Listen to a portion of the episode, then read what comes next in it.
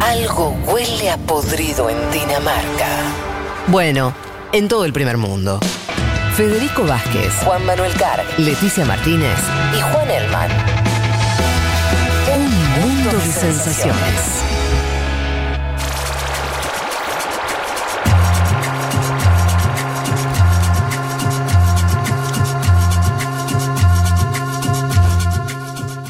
Eh, bueno, dicho todo esto, vamos a meternos en tu columna, Juanma, para hablar de Colombia. Ah, hay un mensaje de un oyente indignado. Ah, al final no van a hablar de Colombia. No, siempre dijimos que vamos a hablar de Colombia.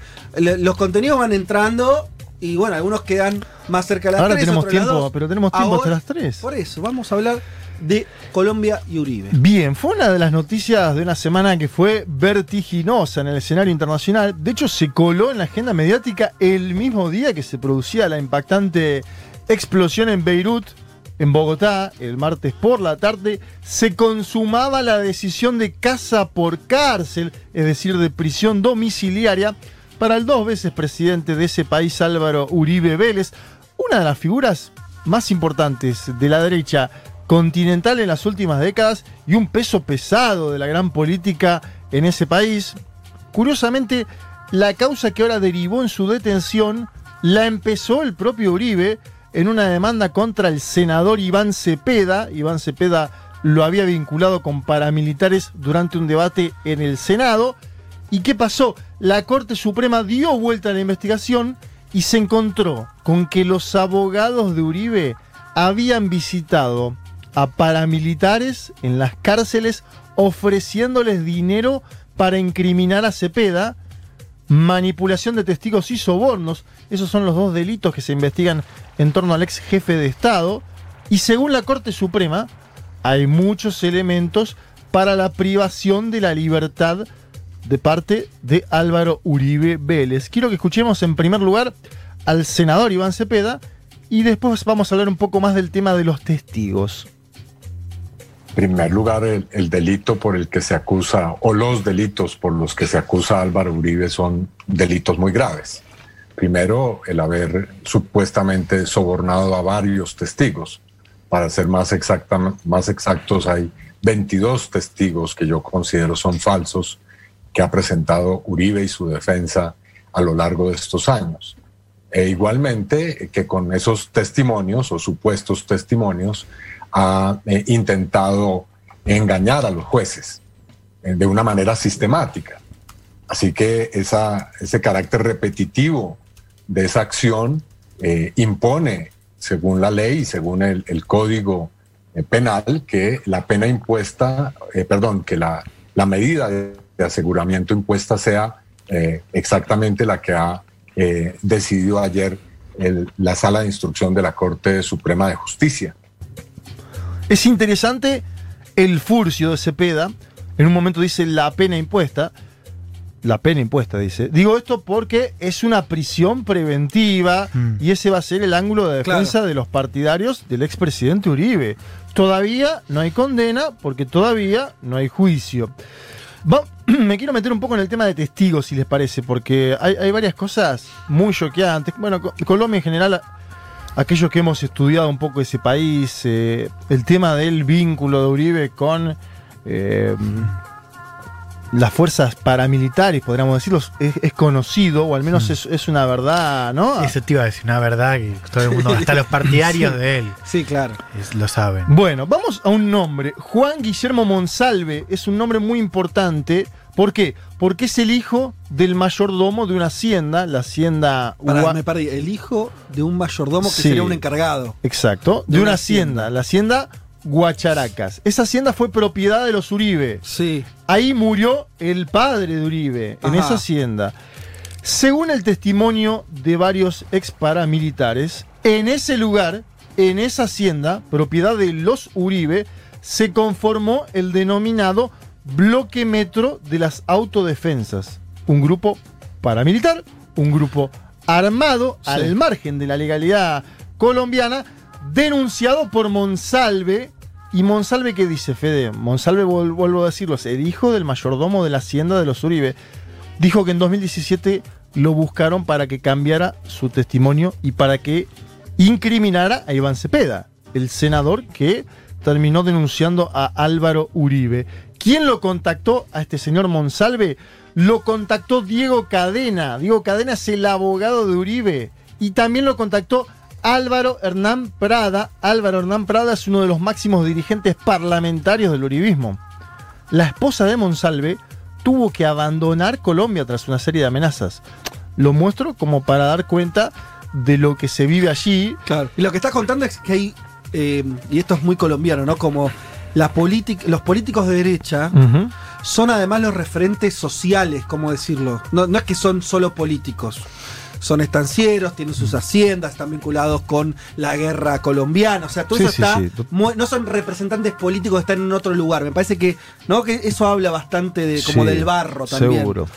En 2018 fue asesinado otro paramilitar, o ex paramilitar, Carlos Areiza, cuando el caso Uribe Cepeda comenzaba a transitar el camino de la Corte Suprema. Después te voy a hablar un poco de las Cortes de Colombia, porque es algo muy complicado. Mm. Es decir, es lo que marcas vos, Fede. En el hay un trasfondo turbio, muy turbio, en un país que intenta transitar la desescalada de un conflicto armado Sí, de que 50 fueron años. cinco décadas y que terminó con una firma de paz a la cual Álvaro Uribe se opuso. La bombardeó. Y se opuso de forma militante y ganó una elección. ¿Sabía Uribe lo que hacía su abogado Diego Cadena? Esa es la pregunta decisiva para la investigación. O sea, el, el abogado que iba a ver a, a lo- a los presos y les Sí. intentaba cambiar la declaración. sí, con guita. ¿Sabía Uribe lo que hacía? Porque, a ver, con la... No me imagino un abogado haciendo eso porque sí. Bueno, y y menos que el abogado de Uribe. Sí. Con la domiciliaria, Fede, compañeros, la Corte está diciendo que Uribe no solo sabía, sino que tenía voluntad ejecutora y dentro de las 1554 páginas de la investigación, 1554 páginas, emitió la Corte colombiana, se lee textual y cito, la prueba insidiaria, indiciaria, mejor dicho, la prueba indiciaria es abundante, clara, inequívoca y concluyente de su condición de determinador de las conductas punibles. Ah, muy duro el texto. Durísimo, la, la prueba indiciaria es abundante, clara, inequívoca y concluyente de su condición de determinador de las conductas punibles. Y decíamos que la detención de Uribe no es algo menor en cuanto al peso político. Es el líder del partido Centro Democrático, que ahora está en la jefatura del Estado, en la presidencia de la Nación, a través de Iván Duque.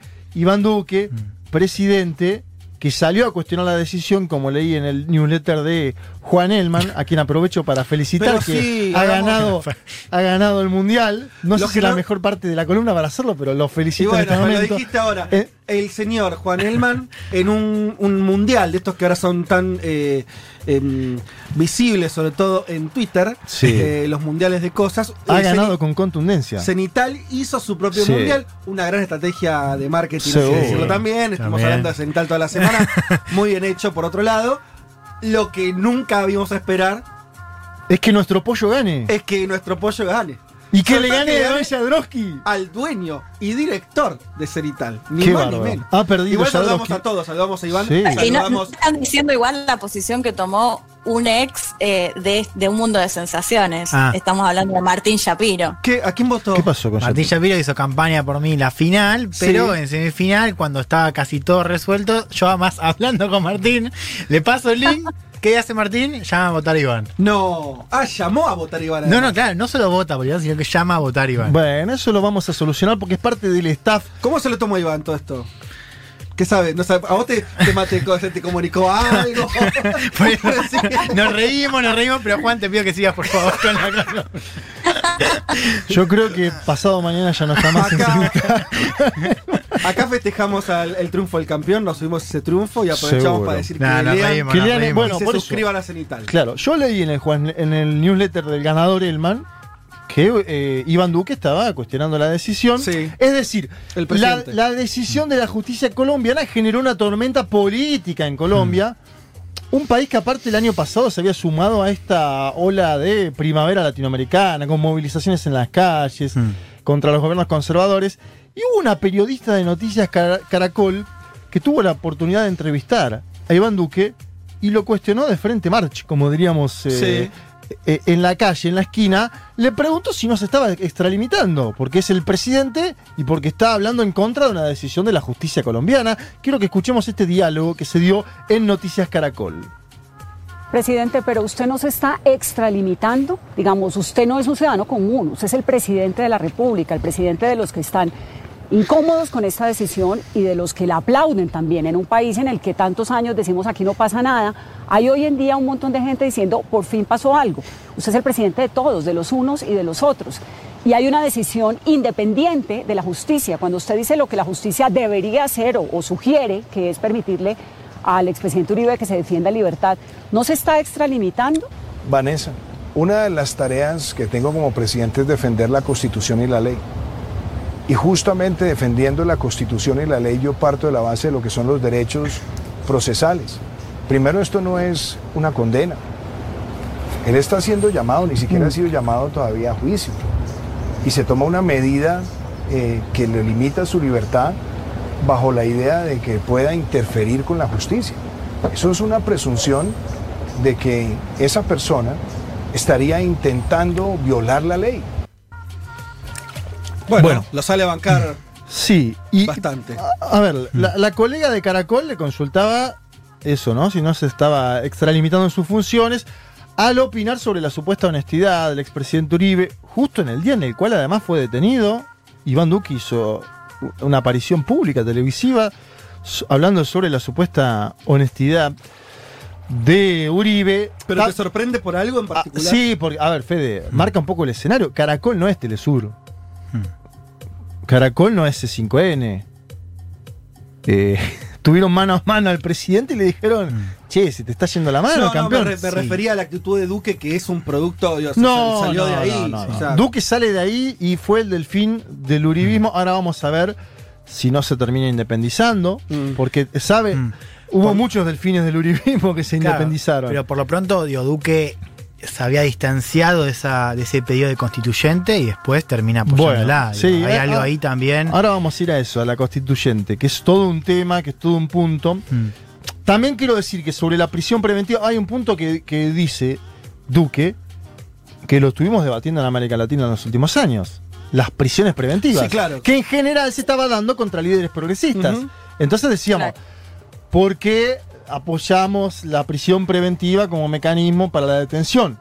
Ahora, la Corte Suprema de Justicia dice que tiene elementos muy duros para decir que Uribe puede obstruir a la justicia estando por fuera. De hecho, que, lo- que ya lo ha hecho a través de sus abogados y que por eso amerita la prisión. eh, Hoy Uribe es senador, ¿no? Si no me equivoco. Sí, en este momento es senador. Yo digo, la Corte debe tener elementos muy sólidos para llevar adelante esta decisión. Y lo cierto es que la detención de Uribe polarizó el escenario político colombiano porque su partido, y como bien mencionaba Juan Elman, el ganador de la semana con su newsletter, su partido, el Centro Democrático, que es el mismo de Duque, está pidiendo una constituyente. Una constituyente. El último país que hizo una constituyente es la Venezuela. ¿Y de eso qué, qué- qué- qué hay atrás de ese pedido constituyente desde la derecha? Unificar las cortes. Ahora te lo voy a comentar, pero quiero. O sea, pero está ligado a este juicio. Sí, claro. Y por eso los demás le dicen, pero ¿cómo vas a pedir una constituyente mientras estás jugando a tu principal dirigente? Hay una senadora, Paloma Valencia, que dijo textual, hoy queremos proponerle al país una constituyente y, y la vamos a escuchar porque di- lo dijo de esta manera. A ver. Hoy más que nunca, cuando el país se ve sacudido por una noticia que nos lastima en el interior del corazón, a quienes creemos en las instituciones, a quienes las defendemos todos los días de los ataques ingentes, del terrorismo, de la mentira, de la calumnia, queremos recordarle que Colombia necesita una gran reforma a la justicia. Colombia no puede seguir con una justicia politizada, cuyos ojos están abiertos para ver a quién le aplican la ley y cómo. Hoy queremos proponerle al país una constituyente donde podamos reformar toda la justicia. Y estas ideas que le ha presentado este partido durante tantos años a Colombia se conviertan en una realidad. Una sola corte única que le permita unificación, claridad y predecibilidad al sistema, que anule el sentimiento de selectividad y de trampa que muchos colombianos denuncian. Bien, ahí estaba Paloma Valencia, senadora uribista, y yo mencionaba antes a Venezuela, y salió a hablar la decana de la Facultad de Derecho de la Universidad de los Andes en Colombia, Catalina Botero, porque digo, el debate es ahora, ahora querés hacer este cambio. Catalina Botero, decana de la Facultad de Derecho de la Universidad de los Andes, dijo, eso fue exactamente lo que hizo el chavismo. Cuando los jueces empezaron a fallar en contra de sus intereses, Chávez hizo una constituyente y capturó a todo el poder judicial que se terminó convirtiendo en un apéndice del Ejecutivo y sabemos cómo termina eso. Lo traía como para decir, bueno, hay todo un sector que ya dice, esto no va, esto que está queriendo hacer Iván Duque a través de sus senadores no va. Digo, ¿hay alguna explicación de Duque? Sí, hay alguna explicación porque el sistema judicial colombiano es muy complejo. Colombia tiene cuatro altas cortes, cuatro, desde la Constitución del 91. La Corte Constitucional, la Corte Suprema de Justicia, el Consejo de Estado y el Consejo Superior de la Judicatura. Como se evidenció esta semana, es la Corte Suprema de Justicia la que puede investigar a miembros del Congreso y a los presidentes. Lo que estaría pidiendo el uribismo es la unificación de las altas cortes de Colombia a través de esta constituyente. Sí, igual que a po- pasado desnudo, que es una especie de reforma ad hoc. Bueno, ahí está, ¿No? ahí está. El gran problema para el uribismo es que justo pide un cambio cuando es detenido el propio Uribe. Es que su- suena más a esta salida muy apurada y, y- y como mm, radicalizada que una propuesta seria, digamos. Sí. Como no, porque tampoco tiene los números, además, digo, para no, hacer- pero digo, a ver, si vos me decís, es inentendible el sistema judicial colombiano. Yo Mm. me ponía a, a cuatro, cuatro altas cortes. No sé cuántos países tienen cuatro altas cortes. Se entiende que acá hay, a- a- hay, un, hay un ángulo en el cual tira acertadamente el uribismo. El problema es que lo hace cuando le meten preso a su principal claro. figura. Y eso es complicado y es complejo. Todos dicen que la constitución del 91 dejó eso, un escenario extraño en, en cuanto a las altas cortes. ¿Y qué crees que va a hacer Duque ahí? Porque, digamos, cuanto más se radicaliza la base del centro democrático, ahí vos como presidente podés o frenar el carro, es decir, te distancias de esto y decir, bueno, este no es el momento, por más de que condenes la decisión, COVID, etcétera, o si sos un presidente quizás que no tiene tanta base propia, eh, Más que no tiene tanta personalidad, claro, te vas. ¿Vos qué crees que va a hacer Duque? Vamos a ver esta semana cómo sigue el, el escenario. Yo a él lo escuché más con el tema de la reforma ju- judicial que de la constituyente, es decir, le quiere bajar un cambio, pero lo tenés que hacer a través de la justicia también, a través de la constituyente, digo, es un cambio constitucional. La- las bases le están pidiendo que avance hacia eso. Y hay que ver cómo se da el escenario callejero también, de movilizaciones. Yo digo, las y los familiares de las víctimas del ejército colombiano durante los gobiernos de Uribe celebraron la detención del dirigente. Hubo cacerolazos a favor de la detención de Uribe en Bogotá. Las madres de Soacha, las madres de Soacha eh, son eh, los famosos falsos positivos, ¿no? Le prometían trabajo a jóvenes desempleados, los vestían con uniformes del ejército y los asesinaban para decir que habían sido la FARC o el ELN. Eso es un espanto, pero es lo que hizo el uribismo. Entonces, claro, las madres de Soacha estaban celebrando la, la situación el día martes, diciendo van a meter preso a Uribe, es el mejor día de nuestras vidas. Digo, Uribe es un parteagua y por eso también me parece importante ver qué quiere hacer el propio Uribe para saber qué va a hacer Iván Duque. Es el dirigente Porque de derecha más inteligente de la región para mí. Sin duda. ¿no? El, que, el que logró. eh, eh, recordemos que Uribe se bancó toda la oleada progresista. Sí. Sí, No se inmutaba. El tipo los- iba a las No, cumbres. Iba y defendía su posición. Le, ahí, sí. le- le hablaban de las bases eh, militares colombianas eh, y norteamericanas y él las defendía. Lo hizo en Bariloche. logró en un país sin reelección, porque es el otro para mí sorprendente de Uribe. Colombia tiene la cuestión de que no es, un- es uno de los países que no te puedes reelegir, lo cual limita la construcción de liderazgos políticos a largo plazo. Y ahí lo tenés Uribe Sí. poniendo presidentes. Después Santos, otros se le van, pero Sí. y después sigue. Y él. es como el único Sí. mito político de derecha en la región que, que sigue permeando, ¿no? Sí, O sea, porque todos los otros, digo, los relatos, los mitos son del centro para la izquierda en la región. Uribe es el único que, hoy la política colombiana no se entiende sin Uribe.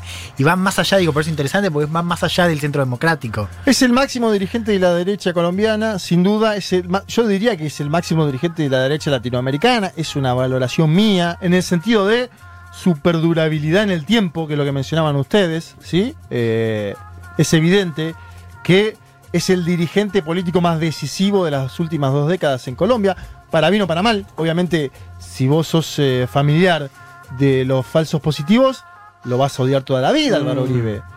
Eh, Ahora, a mí me, me llamó la, la atención, Sí, no sé qué piensan ustedes, pero esto que comentabas de los falsos positivos y pibes pobres que asesinaban para rendirles cuentas a Estados Unidos de alguna manera en pos del combate al narcotráfico y de la guerrilla, tiene un montón de denuncias por sus administraciones Uribe en base a la violación de derechos humanos y termina cayendo detenido por esta, este tiro por la culata que le salió con Iván Cepeda, ¿no? De acusarlo primero a él y demostrarse que el que estaba pagando a los testigos había sido el propio Uribe. A mí me llamó mucho la atención eso, digo, cientos de, de denuncias que hay por sus gobiernos y termina finalmente detenido por esta causa. Sí, indudablemente, si, si él permanece detenido y hay un fallo fuerte de la Corte, se abrirán más investigaciones. Es lo lógico que, justicia, que, que- Claro. que Colombia avance en justicia a partir de esta definición.